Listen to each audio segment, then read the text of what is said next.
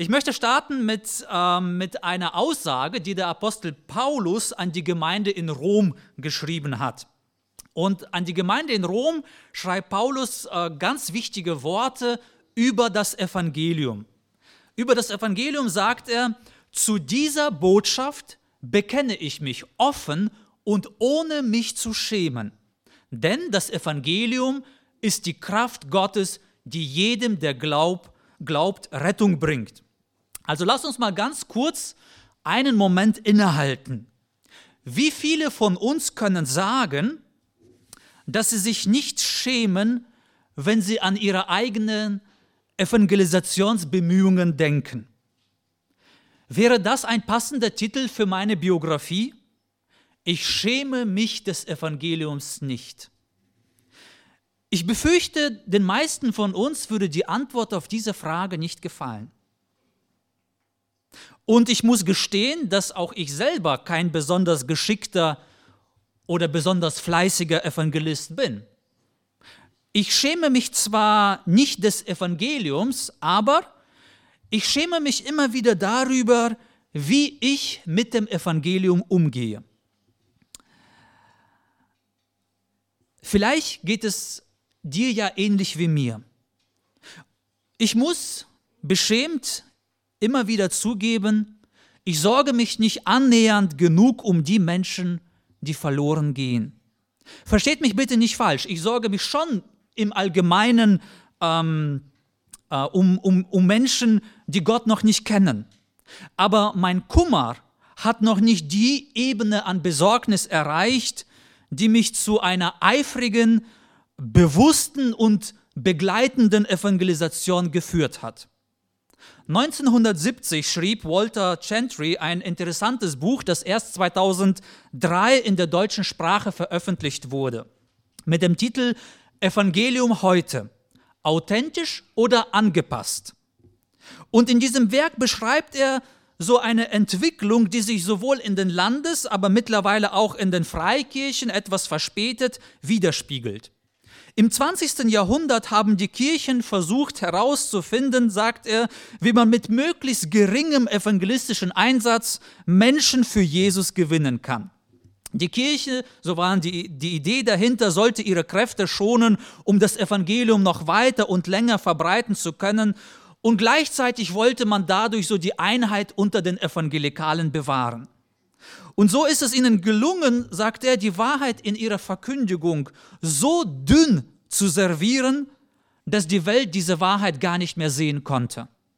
Man hat so viele Kompromisse gemacht, so viele Abstriche, so reduziert das Ganze, dass die Wahrheit des Evangeliums kaum noch äh, zu sehen war. Die meisten von uns sind mehr oder weniger unter dem Einfluss dieser Gedanken aufgewachsen. Uns ist es vielleicht nicht immer bewusst ähm, und wir würden das vermutlich auch heute nicht so formulieren, aber genau diese Herangehensweise hat dafür gesorgt, glaube ich, dass viele Kirchen auf Sparflamme gegangen sind, was eine bibeltreue Evangelisation angeht. Wir stehen heute also vor der Herausforderung, so fehlgeleitete Ansätze und Überzeugungen zum Thema Evangelisation zu überwinden. Wie, können, wie kommen wir da raus? Wie werden wir wieder zu den Evangelisten, zu denen Gott uns berufen hat? Ich merke zum Beispiel, wie schwer es mir fällt, äh, wie ich so innerlich zusammenzucke, wenn zum Beispiel bei Evangelium oder Evangelisation der in Anführungsstriche unangenehme Teil des Evangeliums zur Sprache kommen soll. Zum Beispiel der Aufruf zur Buße, zur echten Reue, zur Umkehr von unseren Sünden. Dieser Aufruf, der wird zunehmend schwieriger in unserer Gesellschaft. Wenn wir mal unsere letzten evangelistischen Gespräche reflektieren, wie oft war dabei das Thema Umkehr oder Sünde lediglich oder überhaupt eine Fußnote des Gesprächs. Etwas, was man lediglich aus so einem frommen Pflichtgefühl heraus kurz erwähnt hat, ach ja, da war noch was mit Umkehr oder Buße ähm, oder Sünde. Ähm, und wenn ich mir die vielen Predigten anhöre, die man mir als Evangelium verkaufen will, dann muss ich zugeben, wir leben zunehmend in einer Welt, in der man davon überzeugt ist, dass echte Umkehr, echte Reue oder Buße gar nicht so notwendig ist. Vielleicht muss man ja auch nicht so sehr darüber sprechen. Kann sein, dass es bei euch ganz anders ist, aber ich bin ja in vielen Kirchen unterwegs und mit vielen Christen im Gespräch und manchmal hört man sowas raus, dass Christen so das scheuen eher, so dieses äh, Umkehr und Buße und Sünde. Äh, einfach nur, wir reden nur von der Liebe Gottes, aber das versuchen wir so ein bisschen zu umgehen. Für viele Menschen, auch für Christen, ist Sünde, Buße und das Thema Sühne ein, ja, so eine Art Schandfleck im Evangelium. Evangelium ist zwar cool, aber diese Themen so ein bisschen, äh, die beflecken das ganze, die ganze frohe Botschaft. Man schämt sich nicht, vielleicht nicht öffentlich, aber so ein bisschen insgeheim dafür, dass für die frohe Botschaft, die wir verkündigen, auch eine ewige Verdammnis vorausgesetzt wird. Und dieses Schämen äußert sich darin, dass selbst große Fernsehprediger und auch beliebte Theologen das Thema Sünde und Umkehr lieber meiden. Aber hier sollten wir uns eine Tatsache vor Augen halten, nämlich wenn unsere evangelistischen Inhalte, unsere Motivation und unsere Methoden nicht dem Wort Gottes entsprechen, dann glaube ich, wie Paulus das auch schon sagte, begehen wir einen Verrat am Evangelium. Ja? Wir müssen bei dem bleiben, was die Bibel über das Evangelium sagt und was dazu gehört. Wenn es um Evangelisation geht, sollten wir eine Sache von Jesus gelernt haben. Nichts ist so wichtig, nichts sollte man mehr betonen, nichts verursacht im Himmel eine größere Freude als die Umkehr eines Sünders zu seinem himmlischen Vater.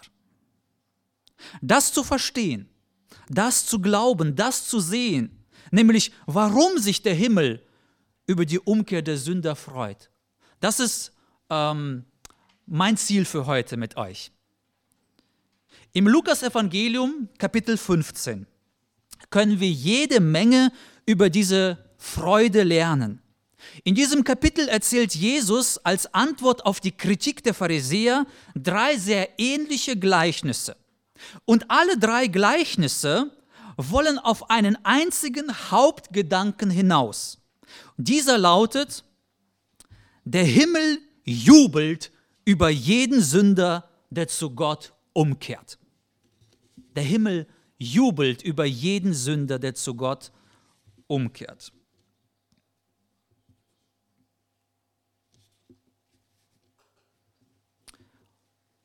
Lukas Evangelium Kapitel 15. Die Gleichnisse, die dort erzählt werden, sind den meisten von, von uns oder diejenigen, die regelmäßig schon zum Gottesdienst kommen, bekannt. Das Gleichnis vom verlorenen Schaf, das Gleichnis von der verlorenen Münze und das Gleichnis vom verlorenen Sohn. Die sind auch alle vom Hauptgedanken ähnlich aufgebaut. Aber was ist der Grund, warum Jesus diese Geschichten dort erzählt? Den Grund dafür finden wir in den ersten zwei Versen des Lukas-Evangeliums.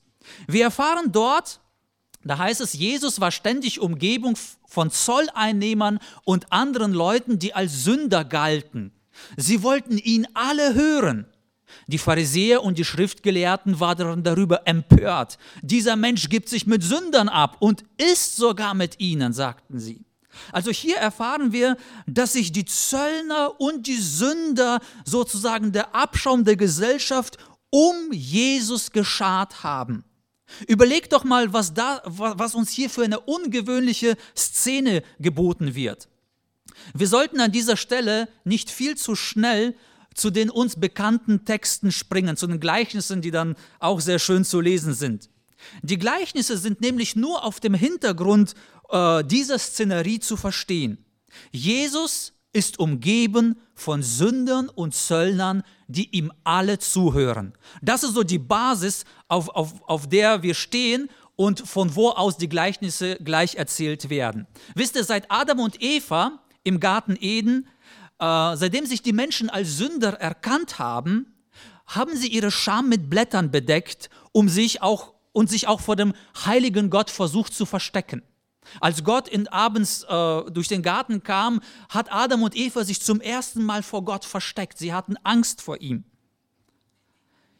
Hier bei Jesus haben wir eine ganz andere Situation. Hier versteckt sich der Sünder nicht vor Gott, hier kommen die Sünder scharenweise zu ihm und wollen ihm zuhören. Es mag uns überraschen, dass sich diese Leute von Jesus angezogen fühlen, aber sie kommen alle zu ihm, sie wollen ihm zuhören, sie fühlen sich bei ihm willkommen, sie fühlen sich von ihm angezogen und nicht abgeschreckt. Und an dieser Stelle macht uns Lukas auch auf einen Konflikt aufmerksam. Die Pharisäer und die Schriftgelehrten, sagt er, murrten. Wisst ihr, religiöse Menschen, gesetzliche Menschen, sie können sehr gut murren. Und schaut mal, was sie sagen. Dieser Mann, der nimmt Sünder an und er ist sogar mit denen tiefer ihrer Seele. Denn alles, was sie sehen und das Einzige, was sie sehen, sind Sünder. Mehr sehen sie nicht. Sie sehen nur diesen aus ihrer Sicht Abschaum der Gesellschaft. Sie sehen nur den Sünder und sie haben ein riesiges Problem damit. Sie können über nichts anderes mehr denken als über die Sünden und über die Unreinheit dieser Menschen. Sie können es nicht fassen, wie der sogenannte Rabbi, der große Theologe, Lehrer, die Sünder nicht nur in seine Nähe lässt, sondern sogar eine Mahlzeit mit ihnen teilt. Die Pharisäer Sie sehen nur die Sünde, aber niemand von denen sieht die Schönheit einer Umkehr eines Sünders zu Gott.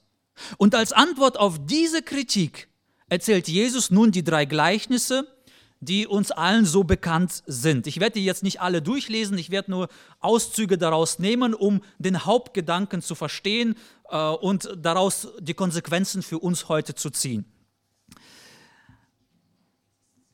In den ersten beiden Gleichnissen vom verlorenen Schaf und vom verlorenen, äh, von der verlorenen Münze, äh, da wird lediglich die Hauptaussage auf den Punkt gebracht und im dritten Gleichnis vom verlorenen Sohn wird uns sehr ausführlich vor Augen geführt, was eine angemessene Reaktion und was eine unangemessene Reaktion auf die Umkehr eines Sünders ist.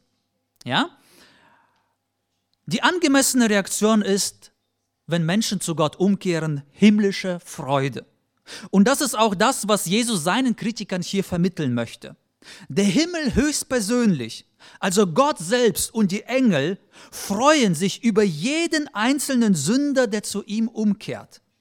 Im Grunde stellt Jesus seinen Kritikern die Frage, wisst ihr etwa nicht, dass der Himmel selbst sich über jeden Sünder freut, der zu Gott umkehrt?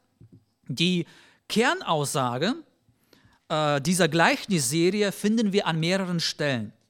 Im Vers 7 steht, äh, sagt Jesus, nachdem er das Gleichnis erzählt hat vom verlorenen Schaf, sagt er, ich sage euch, genau so wird im Himmel mehr Freude sein über einen einzigen Sünder, der umkehrt, als über 99 Gerechte, die es nicht nötig haben, umzukehren.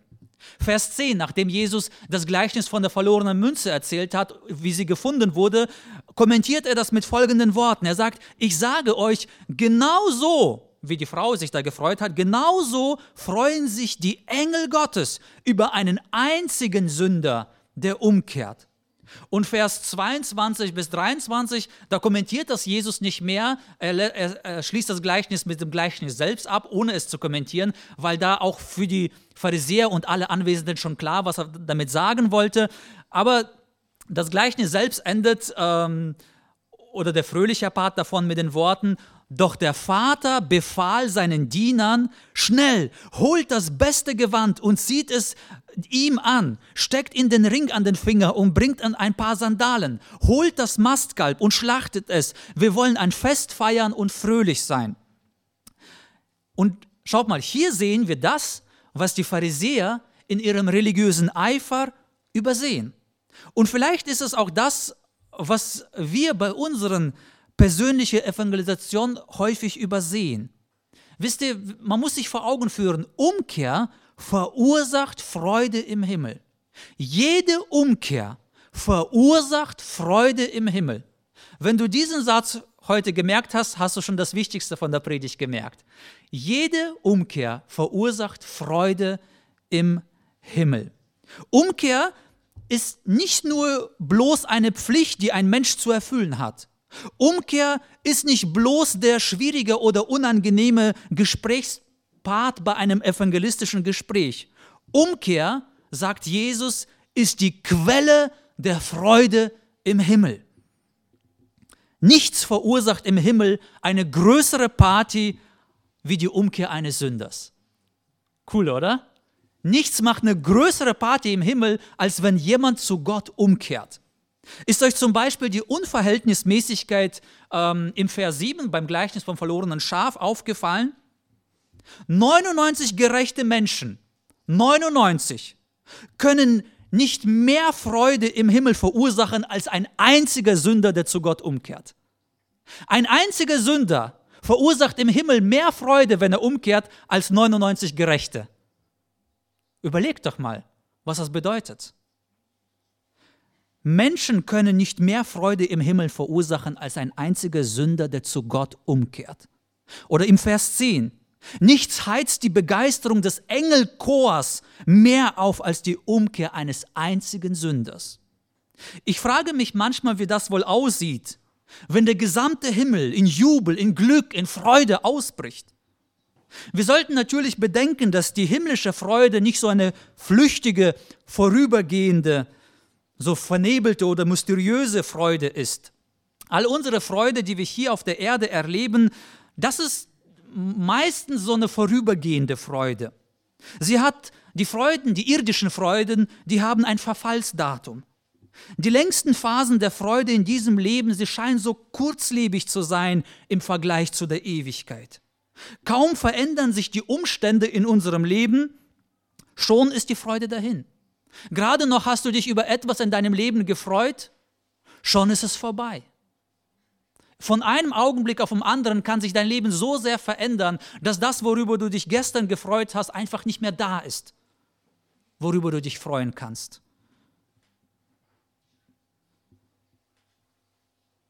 Es dauert nicht lange, bis unsere Herzen abkühlen unsere Erinnerungen verblassen und mit ihnen auch unsere Freude. In diesem Leben versagen unsere Herzen immer wieder auch darin, sich in Gott zu freuen. Selbst wenn wir so Wunderbares und Herrliches wie die Umkehr eines Sünders vor Augen haben.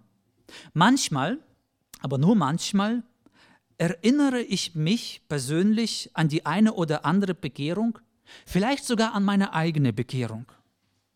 Aber wie länger ich Christ bin, umso größer werden die Abstände zwischen diesen Erinnerungen. Früher habe ich sehr oft mich an meine Bekehrung erinnert. Aber wie länger ich Christ bin, umso größer werden die Abstände und irgendwie gefühlt ist da weniger Freude darüber. Man hat sich so dran gewöhnt. So, ja, ich, ich habe mich bekehrt, ich folge jetzt Jesus nach und so weiter. Vielleicht geht es dir ja ähnlich. Wann hast du dich das letzte Mal mit Freuden an die Umkehr eines Sünders erinnert? Oder an deine eigene Umkehr, an deine eigene Bekehrung. Wir dürfen niemals vergessen, dass die himmlische Freude nicht die gleiche ist wie die irdische. Die Freude des Himmels ist nicht so flüchtig wie die Freuden dieser Welt. Dort zerrinnt uns die Freude nicht zwischen den Fingern. Die himmlische Freude, die ist konstant, sie ist durchgehend. Das bedeutet, dass auch die Freude des Himmels über die Umkehr eines Sünders niemals endet. Die Freude des Himmels über die Umkehr eines Sünders ist eine Freude, die niemals endet. Sie ist komplett durchgehend. Mit meiner oder auch mit deiner Bekehrung beginnt im Himmel eine Party, die niemals endet. So sieht es aus. Sobald du zum Glauben kommst, startet dort eine Party, die bis alle Ewigkeit geht, weil du zum Glauben gekommen bist. So groß ist die Freude darüber, wenn du zu Gott umkehrst. So sehr freuen sich die Engel und der ganze Himmel. Es ist eine an, ausdehnende Freude. Sie wächst andauernd in ihrer Qualität. Es ist eine fortwährende, nie abnehmende, eine immer wundersam gefüllte Freude. Diese Freude, sie wird immer reicher, tiefer, stärker, leidenschaftlicher, erfüllender, angenehmer, segensreicher, entzückender, anziehender, aufregender, ermutigender für alle Ewigkeit. Es ist äh, wie, wie so ein Feuerwerk an Freude, das nie endet, einfach durchgehend Freude über die Umkehr eines Sünders. Aber nicht nur in der Qualität, sondern auch in der Quantität, also in der Menge wächst diese Freude. Schaut doch mal, wie Jesus äh, die Gleichnisse nochmal ähm, jeweils abschließt. Vers 6 sagt er über den Mann, der sein verlorenes Schäfchen gefunden hat, sagt er, dann ruft er seine Freunde und Nachbarn zusammen und sagt zu ihnen, freut euch mit mir. Ich habe das Schaf gefunden, das mir verloren gegangen war. Oder äh, Vers 9, über die Frau, die die Münze gefunden hat. Und wenn sie sie gefunden hat, ruft sie ihre Freundinnen und Nachbarn zusammen und sagt, freut euch mit mir, ich habe die Münze gefunden, die ich verloren hatte. Oder Vers 23, wie der Vater äh, ähm, das, das Fest eröffnet. Er sagt, holt das Mastkalb und schlachtet es. Wir, wir alle, die Knechte, alle, die hier sind, wir alle wollen ein Fest feiern und wir wollen fröhlich sein. Schaut mal, was hier in diesen Beschreibungen passiert. Um das Zentrum der Freude ziehen sich immer mehr Kreise. Freunde, Nachbarn, Engel, alle werden zusammengetrommelt, um mit ihnen diese himmlische Freude zu teilen. Man könnte jetzt fragen, wen meint Jesus mit Freunde und Nachbarn? Ich glaube, dass damit letzten Endes wir alle gemeint sind. Du und ich. Wir alle sind zu dieser Feier eingeladen. Wir sind nicht nur das Werkzeug, ähm, durch äh, das Gott benutzen will, um, um uns, um andere Menschen zu bekehren oder sonst was. Wir sind nicht nur das Werkzeug, äh, das durch Evangelisation Freude in den Himmel bringt. Nein, wir sind ebenfalls die eingeladenen Gäste. Wir dürfen teilhaben an dieser Freude. Wenn wir also von Jesus erzählen, wenn wir das Evangelium verbreiten und wenn Menschen zum Glauben kommen, dann sammeln wir auch für uns, weil wir auch eingeladen sind als Gäste, sammeln wir auch für uns eine Freude im Himmel an. So kann man das formulieren, denke ich. Was meinst du, wie groß deine Freude sein wird, wenn du im Himmel erfährst, dass durch dich ein Sünder zu Gott umgekehrt ist? Jeder Mensch, von dem du es bereits weißt und jeder Mensch, von dem du es vielleicht noch nicht weißt. Vielleicht gibt es auch Menschen, die durch deine Treue, durch deinen Einsatz, durch ein kurzes Zeugnis irgendwie zu Gott gekommen sind und du hast es nie erfahren. Was meinst du, wie groß deine Freude sein wird, wenn du später im Himmel bist und diese Menschen begegnest und du erfährst, dass, dass durch deine Evangelisation, durch dein Zeugnis diese Menschen den Weg zu Gott gefunden haben? Ich glaube, da wird eine große Freude sein. Und du bist Teil dieser Freude. Du bist eingeladen, dich daran zu erfreuen. Und der ganze Himmel freut sich.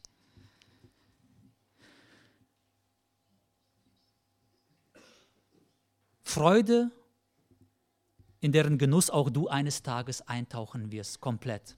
Du kannst in gewisser Weise schon hier auf Erden dich darüber freuen, aber so richtig in diese Freude eintauchen werden wir, wenn wir bei unserem himmlischen Vater sind.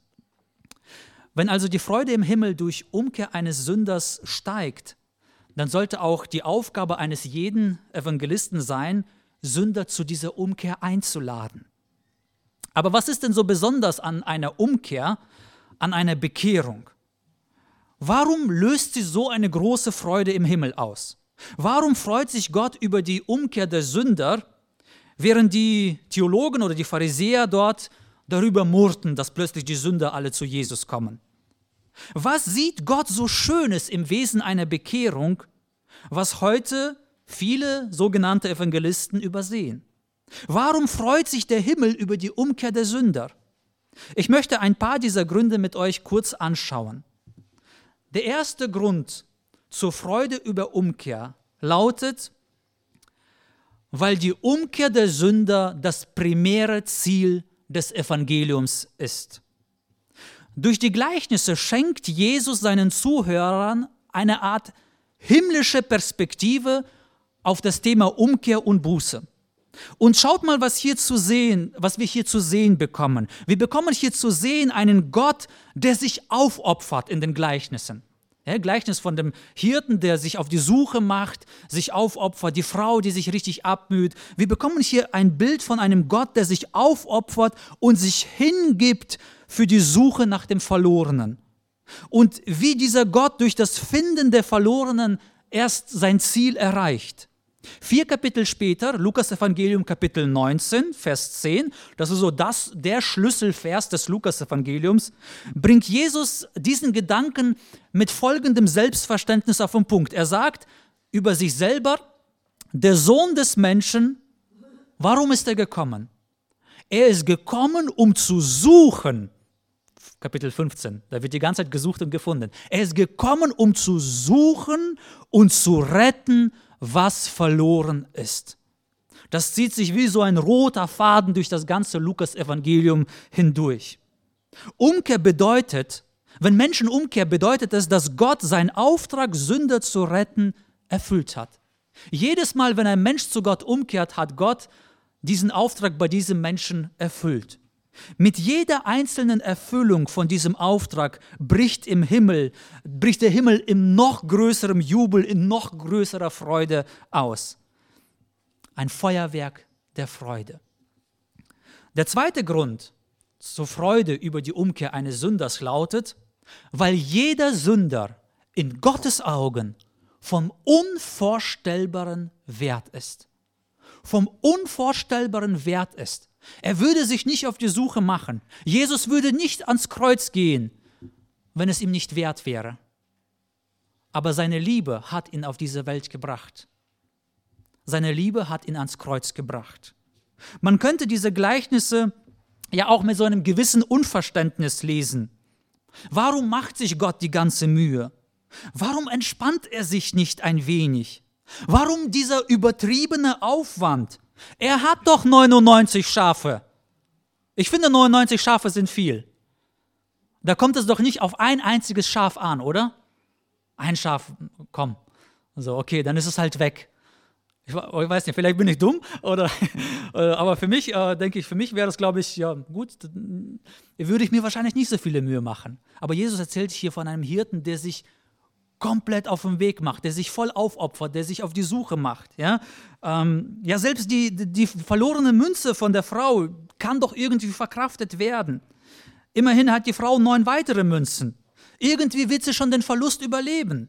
Aber in diesen Gleichnissen können wir erkennen, dass Gott ein ganz anderes Verständnis zu seinem Eigentum hat als wir Menschen.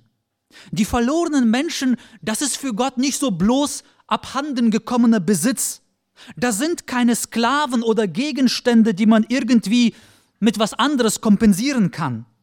Das hört sich vielleicht jetzt etwas komisch an, ich will auch nichts Heretisches sagen, aber man könnte vielleicht vorsichtig sagen, dass selbst die Allgenügsamkeit Gottes nicht den Verlust oder den Schmerz kompensieren kann, den Gott empfindet, wenn ein einziger Mensch verloren geht. Wir sagen, Gott ist allgenügsam.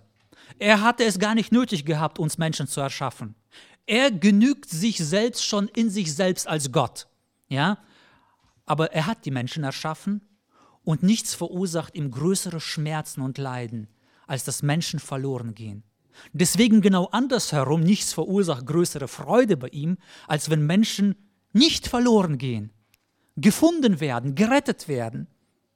Und wenn in diesen Gleichnissen die Eigentümer das Verlorene wiederfinden, dann kann man erkennen, was für eine Wertschätzung sie dazu haben.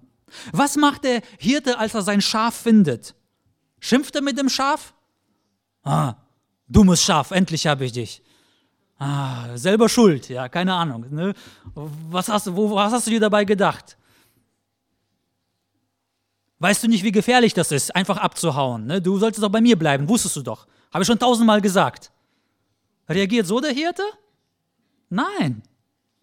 Er legt das Schaf auf seine Schultern.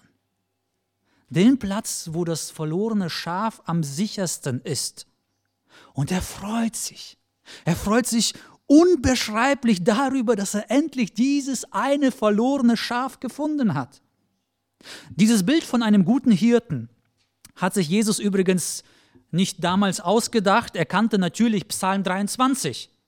Wenn ihr mal nachlesen wollt, ja, hat auch David geschrieben.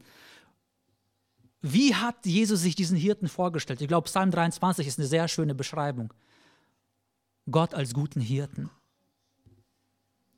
Aber Jesus kannte auch das, was der Prophet Jesaja sagte. Jesaja Kapitel 40, Vers 11, da heißt es: Er, also Gott, wird seine Herde weiden wie ein Hirte.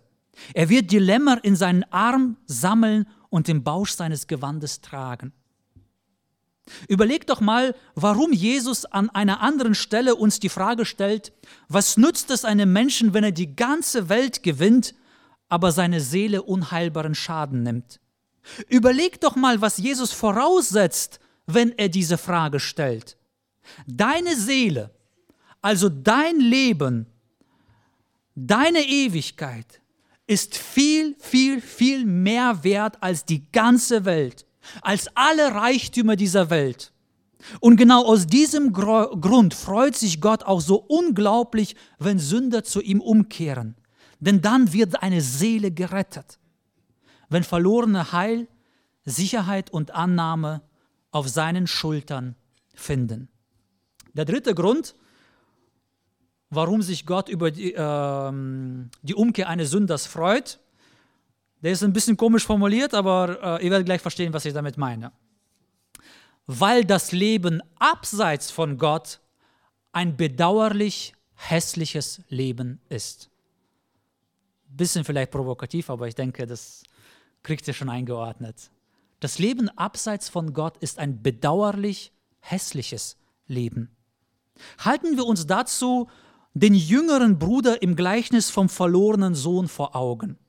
Hier wird uns veranschaulicht, wie tief ein sündiges Leben ins Elend führt. Dieser Mann hat zu Beginn des Gleichnisses alles, was man sich wünschen kann. Aber er ist undankbar. Er ist ungeduldig und deswegen macht er sich in ähm, Vers 12 sozusagen vaterlos. Er will von seinem Vater das, was ihm eigentlich erst zusteht, wenn der Vater stirbt. Und mit der Forderung des Erbes sagte seinem Vater mit anderen Worten, ich wünschte, dass du schon tot wärst. Ich will jetzt das Erbe haben. Ich wünschte, dass du schon tot wärst. Das hat er so nicht wörtlich gesagt, aber wenn er das Erbe verlangt, ist es im Grunde das, was er kommuniziert. Warum will er das alles haben? Weil er seine sündige Begierden schon jetzt ausleben will. Er macht sich vaterlos und obdachlos in einem fernen Land. Er gibt jegliche Zurückhaltung und Selbstbeherrschung auf und landet schließlich im absoluten Elend. Ein Leben, das er für Freude und Freiheit gehalten hat, lässt ihn in bitterer Armut zurück. Das ist im Grunde so ein Bild, eine Illustration für ein Leben in Sünde. Das Leben in Sünde verspricht uns so vieles. Wenn, wenn die Sünde uns lockt, wenn die Sünde uns verführt, wenn der Teufel uns versucht, dann verspricht er uns so viel von der Sünde. Sonst würden wir es ja auch nicht machen, oder? Wir würden es nicht machen, wenn wir, wissen, wenn wir immer ganz klar wüssten, das bringt nur Nachteile. Aber er weiß, wie er uns lockt und wie er uns verführt. Und das Leben in Sünde verspricht so vieles. Verspricht uns vielleicht Freiheit, äh, Unabhängigkeit. Ihr werdet selber bestimmen, was gut und böse ist. Ihr werdet selber sein wie Gott. Ihr braucht dann Gott nicht mehr. Ihr könnt dann vaterlos äh, was ganz eigenes gestalten, was eigenes leben. Selber bestimmen über alles. Verglichen mit der Ewigkeit ist aber die Erfüllung von jedem dieser Versprechen nur ein Tropfen auf dem heißen Stein. Letzten Endes bringt das Leben in Sünde das Gegenteil von dem, was es verspricht. Knechtschaft, Kummer, Leid, Elend. Jedes Leben in Sünde wird eines Tages genauso enden. Ob schon in diesem Leben oder erst im Jenseits. Es endet immer und ausnahmslos im absoluten Elend. Und wir sollten wissen, dass das hier, ähm, dass das hier mehr ist als eine bloße Illustration. Wenn das Gleichnis hier mit diesem Bild des Elends enden würde, dann wäre das ein Bild für unsere Verdammnis. Und das, ich weiß, das hört sich schrecklich an. Ein Bild für eine ewige Trennung von Gott. Was wäre das für ein schreckliches Ende? Ein Ende, das man doch nicht mal seinem schlimmsten Feind wünschen würde. Und schaut mal auf dem Hintergrund dieses Elends. erstrahlt dann die Umkehr eines Sünders in noch viel schöneren Farben. Weil das Leben ohne Gott, weil das eben so schrecklich, so elendig endet, ist es umso auf der anderen Seite atemberaubender und herrlicher, wenn ein Sünder sich von diesem Leben abwendet und sich Gott zur Quelle der Freude zuwendet. Das ist der Grund, warum sich der Himmel über die Umkehr eines jeden Sünders freut. Weil, weil wir ohne Gott einfach gar kein schönes Leben im Endeffekt haben werden. Richtige Freude, richtige Erfüllung werden wir nur mit Gott bekommen. Ohne Gott ist es ein bedauerlich hässliches Leben. Und deswegen freut sich Gott so sehr, wenn wir diesem Leben Nein sagen und zu ihm umkehren. Und der vierte, letzte Grund ähm, lautet, weil wir erst mit der Umkehr beginnen, Gott richtig wertzuschätzen. Schaut mal, was der verlorene Sohn in den Versen 17 bis 20 sagt. Er ist gerade mitten im Elend, dem geht es gerade richtig schlecht und er fängt an nachzudenken. Ja, was habe ich gemacht? Ich bin von meinem Vater abgehauen und so weiter. Er fängt an, sein Leben zu reflektieren. Und da schreibt Lukas, da ging er in sich und sprach, wie viele Tagelöhner hat mein Vater, die Brot in Fülle haben, und ich verderbe hier im Hunger. Ich will mich aufmachen und zu meinem Vater gehen und zu ihm sagen, Vater, ich habe gesündigt gegen den Himmel und vor dir. Ich bin hinfort nicht mehr wert, dass ich dein Sohn heiße. Mache mich einem deiner Tagelöhner gleich. Echte Umkehr erkennt, wie gütig Gott wirklich ist. Dem Sohn geht es in seinem Elend schlimmer als den Schweinen, für die er sorgt. Während die Knechte, während sogar den Knechten bei seinem Vater viel besser geht als ihm. Und dieser junge Mann beginnt etwas Wichtiges über seinen Vater zu verstehen. Hey, mein Vater, der meinte es doch gar nicht schlecht mit mir. Er wollte mich ja gar nicht einengen. Er wollte mich ja gar nicht meiner Freiheit berauben. Mein Vater ist gut. Er fängt an zu begreifen, mein Vater ist gut. Er ist großzügig. Mein Vater war eigentlich schon immer gut zu mir. Außerdem hat der junge Mann noch etwas anderes verstanden, nämlich ich habe gesündigt gegen den Himmel und gegen dich. Der Sohn hat verstanden, dass zum einen sein Platz bei seinem Vater ist und zum anderen, dass er seine Sünden bekennen sollte. Er hat seinem Vater Unrecht getan. Und eine solche Erkenntnis, sie, sie kann man nur dann bekommen, wenn man auch die Heiligkeit und die Reinheit Gottes versteht. Wenn man weiß, wie gerecht, wie heilig, wie groß Gott ist, nur dann kann man verstehen, wie sehr man Gott mit seiner Sünde verletzt. Nur wer erahnt, wie heilig Gott ist, nur der kann auch akzeptieren, dass er gegen Gott und gegen den Himmel gesündigt hat. Und schaut mal, wie der Sohn hier seine Sünden bekennt. Ohne Bedingungen, ohne Vorbehalte. Er sucht keine Ausreden. Er bietet keine Erklärungen. Er sagt nicht, ja, das war nur so eine Phase in meinem Leben. Er wollte nur ein bisschen kurz ausprobieren.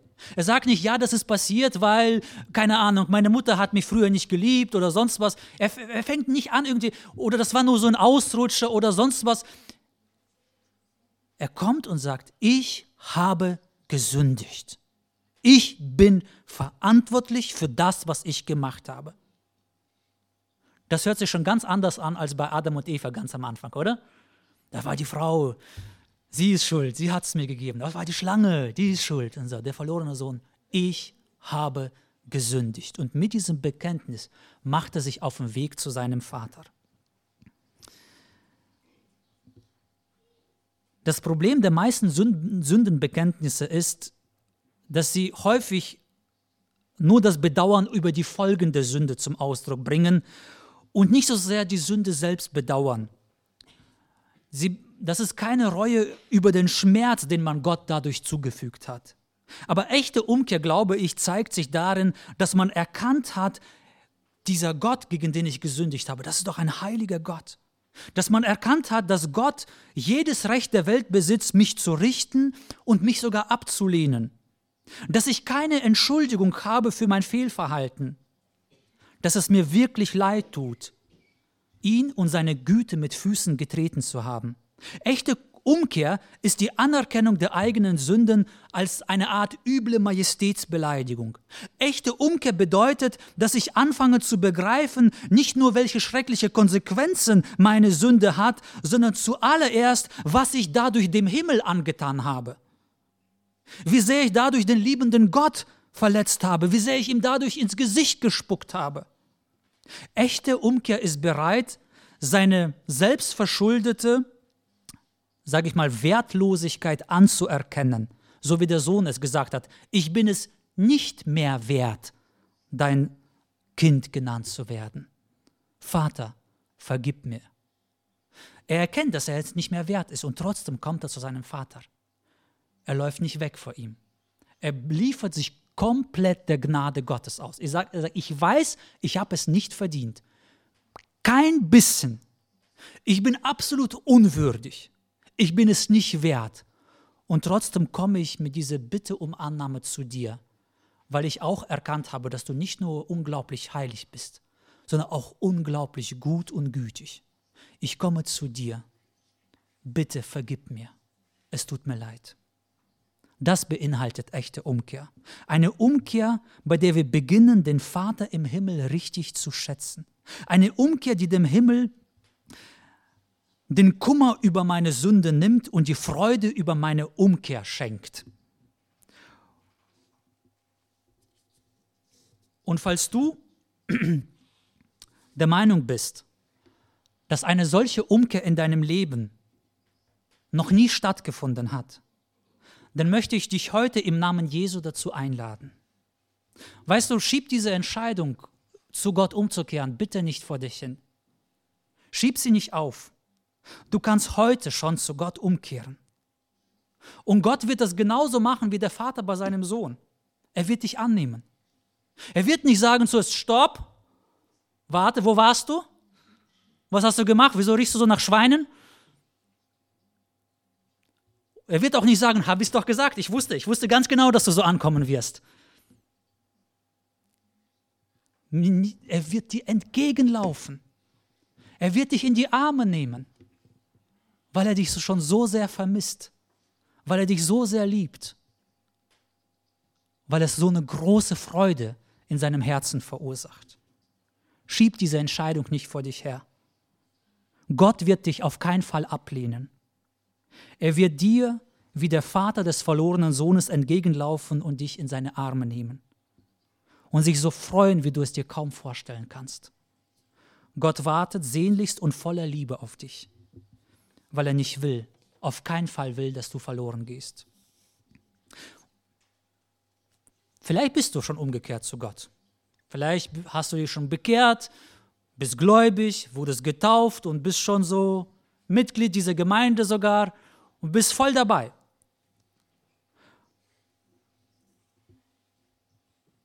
Aber auch an dich habe ich eine Einladung. Vielleicht hat bei dir die persönliche Freude über die Umkehr abgenommen. Du freust dich nicht mehr so wie am Anfang. Du glaubst zwar irgendwie noch daran, dass Jesus, was er für dich am Kreuz getan hat, aber vielleicht schämst du dich sogar darüber zu sprechen, weil du dir Sorgen machst, dass man dich missverstehen könnte oder was auch immer. Vielleicht kannst du jetzt auch nicht verstehen, was ich damit meine, aber glaub mir, durch Gespräche mit vielen Christen weiß ich, wovon ich hier spreche. Vielleicht ist es so schwierig für dich geworden. Über Umkehr, Sünde und Vergebung hast du schon lange nicht mehr so gesprochen, wie Jesus es tat, weil es dir vielleicht sogar unangenehm ist, vielleicht sogar peinlich. Ich weiß nicht, wie du das empfindest. Vielleicht fühlst du dich so nicht mehr so dazu motiviert, was auch immer, was dich davon abhält. Eine gewisse Scham hat sich vielleicht in dein Leben eingeschlichen. Wenn das so ist, dann möchte ich dich auch zu einer Buße einladen, zu einer Form von Umkehr. Buße darüber, dass du dich für etwas schämst, was im Himmel die allergrößte Freude verursacht. Umkehr der Sünder. Du musst dich nicht schämen, wenn du auch mal das Thema Umkehr oder Sünde in deinen Gesprächen ansprichst. Dafür brauchst du dich nicht schämen. Es gibt so viele Themen, über die wir uns stundenlang unterhalten können, ohne uns zu schämen. Und ich muss auch zu meiner eigenen Schande bekennen, dass es bei mir ja auch nicht anders ist. Wie schnell lasse ich mich in politische Gespräche mitreißen? Wie eifrig und mit wie vielen Einsatz kann ich über das aktuelle Zeitgeschehen schimpfen, ohne Rücksicht darauf, ob ich mit meinen Worten andere verletze. Aber wenn es um das Evangelium geht, dann bin ich plötzlich ganz vorsichtig. Man muss auch manchmal ein bisschen vorsichtig sein, ich weiß, aber manchmal ist da die Zurückhaltung doch nicht zu verstehen, wenn ich mein eigenes Verhalten reflektiere. Wir wissen alles, was, was die Themen, die uns beschäftigen. Vor drei Jahren waren wir alle zu Pandemieexperten geworden. Vor ungefähr einem Jahr sind wir alle zu geopolitischen Strategen und Experten geworden. Und das ändert sich ständig. Und wir lassen uns schnell in irgendwelche Gespräche mitreißen. Aber wenn wir Christen, und wie gesagt, damit meine ich auch mich persönlich genauso wie jeden von uns, wenn wir Christen genauso eifrig und intensiv das Evangelium verkündigen würden, wie wir über Fußball, Politik oder sonstige Themen reden, wie viel Freude im Himmel statt Zwietracht auf Erden würden wir dadurch verursachen? Wenn wir als Christen genauso eifrig über das Evangelium reden würden, wie über Fußball und andere Themen, wie viel Freude im Himmel statt Zwietracht auf Erden würden wir dadurch verursachen? Und mit dieser Frage möchte ich auch die heutige Predigt beenden. Amen.